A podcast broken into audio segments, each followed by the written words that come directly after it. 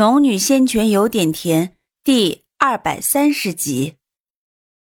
他不敢再浪费时间，把魂蝶系在半空，缓缓闭上了双眼。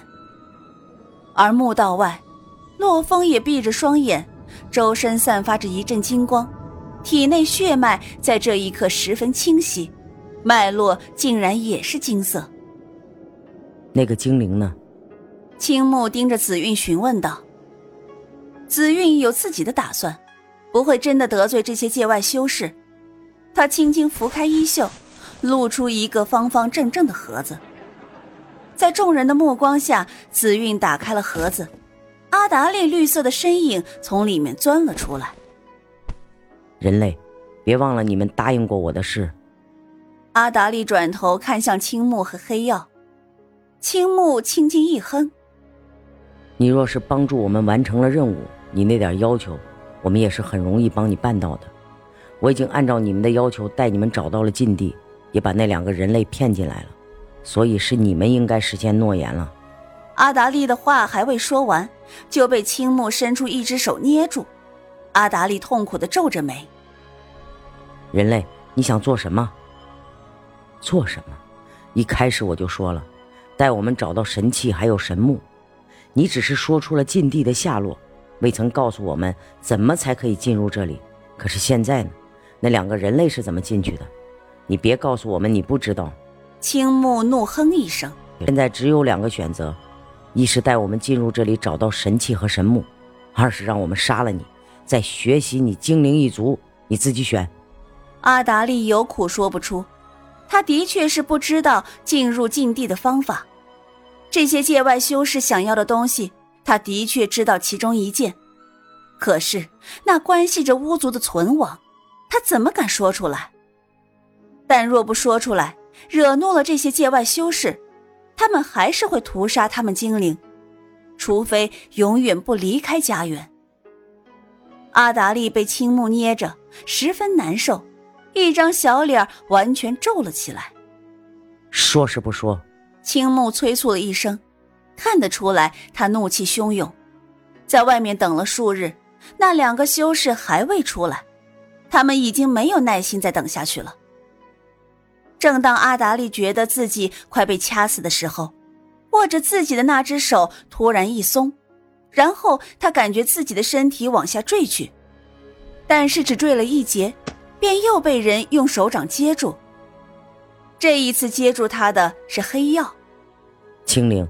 你巫族需要神木的力量，你怎么会不知道它在什么地方？我再给你一次机会，你告诉我们神器和神木的下落。我不但不伤害你们巫族精灵，还会亲自给你们挑选一块适合你们巫族生存的星球。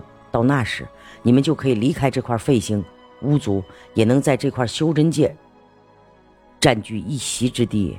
你看如何？黑曜勾了勾嘴角，话语里充满了诱惑。黑曜见阿达利有些异动，却没有开口，于是又接着道：“我们并非要夺走巫族的神木，只是需要一劫而已。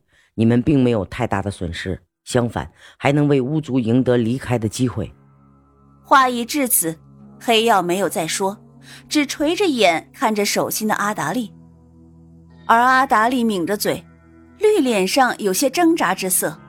过了片刻，他终于抬起头来看向黑曜。你，你说的是真的，不骗我？青木在一旁接话道：“你们小小一个巫族，用得着我们骗吗？还不赶快说实话！好，我告诉你们，但你们要是骗我的话，我巫族就是拼尽全力也会消灭你们的。”青木道：“早松口，不就没有什么事了？”黑曜也低头道：“说吧，神木，神木在精灵们居住的地方。”阿达利说出了实话，忐忑的看着这些人类。那你为什么骗我们来禁地？青木一愣，继而怒道：“青木！”黑曜喊了青木一声，让青木冷静下来，黑曜才又对阿达利道。那你可知道神器的下落？什么神器？阿达利眨动着黄豆般的眼珠，惹来青木怒喝：“你还想骗我们？精灵不像你们人类，我是真的不知道神器是什么，就连爷爷都不知道这禁地中有什么，更加没有人进来过。黑曜揣摩着阿达利的表情，片刻后似是觉得他没有撒谎，便把他递给一旁的紫韵。你看着他。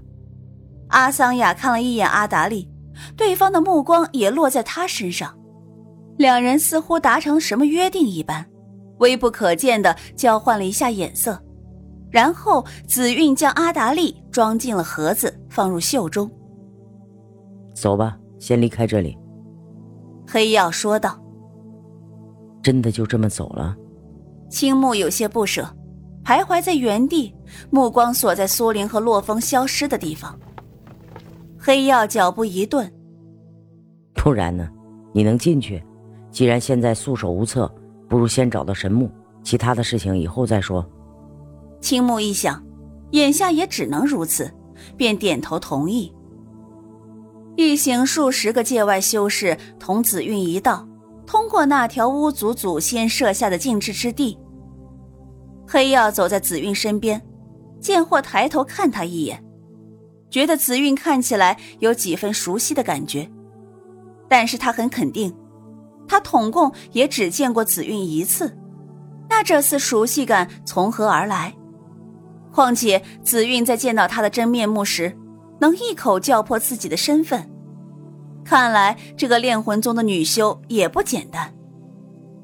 他的目光落在紫韵袖口中的那个盒子上，微微转开，能抵抗巫力的盒子。也不是凡物呢。他们人多势众，对付这些体型庞大的虫子根本不用费力，一人一下便能畅通而过。是以穿过整片参天密林，并没用多少时间。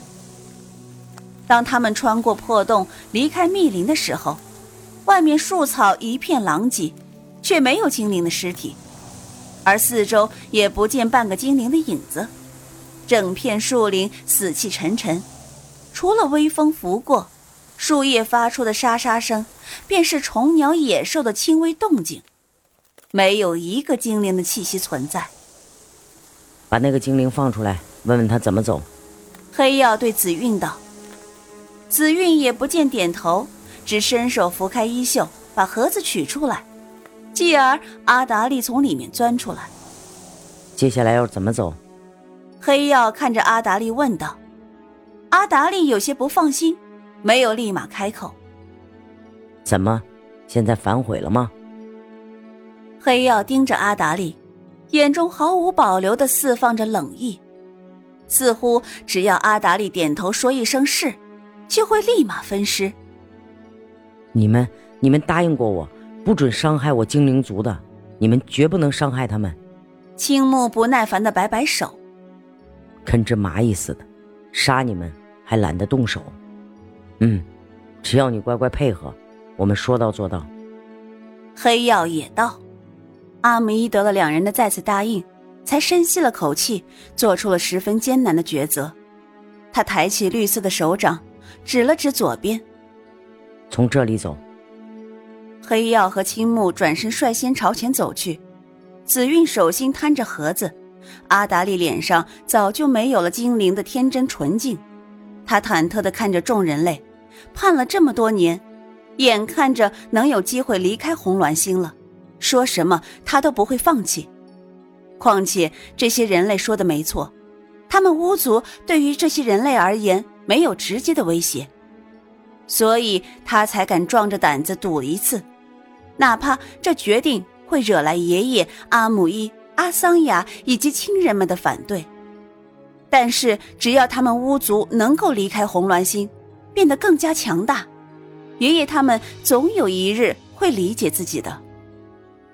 阿达利如此天真的想着，殊不知灾难在一步步逼近他，逼近整个巫族。又怎么走？青木顿足，回首看向阿达利。阿达利又往左边指了一下。这边，如此几次，人类的步伐大，没过多久就来到了巫族外的那棵大树下。这里，黑曜站在大树旁，拧眉看着阿达利。阿达利点了点头，然后从紫韵的手中跃到地面，他的目光落在众多修士身上，然后决然的闭了眼，嘴里念念有词，巫力从他身体里迸发出来，继而每个在场的修士身上都笼罩了一层光辉，但那光辉很快消散，几乎看不清。好了，你们跟我来吧。阿达利在前走进了树洞中。其余界外修士纷纷跟上，待其余界外修士都进去了，青木才对黑曜道了一声：“走吧。”不多时，两人的身影一起消失，最后是紫韵的。当他们来到精灵王国时，顿时引起了一阵恐慌。原本如常生活的精灵，在这时尖叫的尖叫，逃窜的逃窜，无论阿达利怎么高声安抚他们都没用。纷纷躲进了他们的蘑菇树屋中。青木冷冷一笑：“胆小的族类。”说罢，当先一个抬步朝里走去，一面走一面道：“阿达里带路。”阿达利不得已，只有走到前面去，带着一众界外修士往里走。当他们穿过精灵聚居的地方，来到那巨大的瀑布前面时，恰好见到巫族族长阿姆伊、阿桑雅等精灵闻讯而来。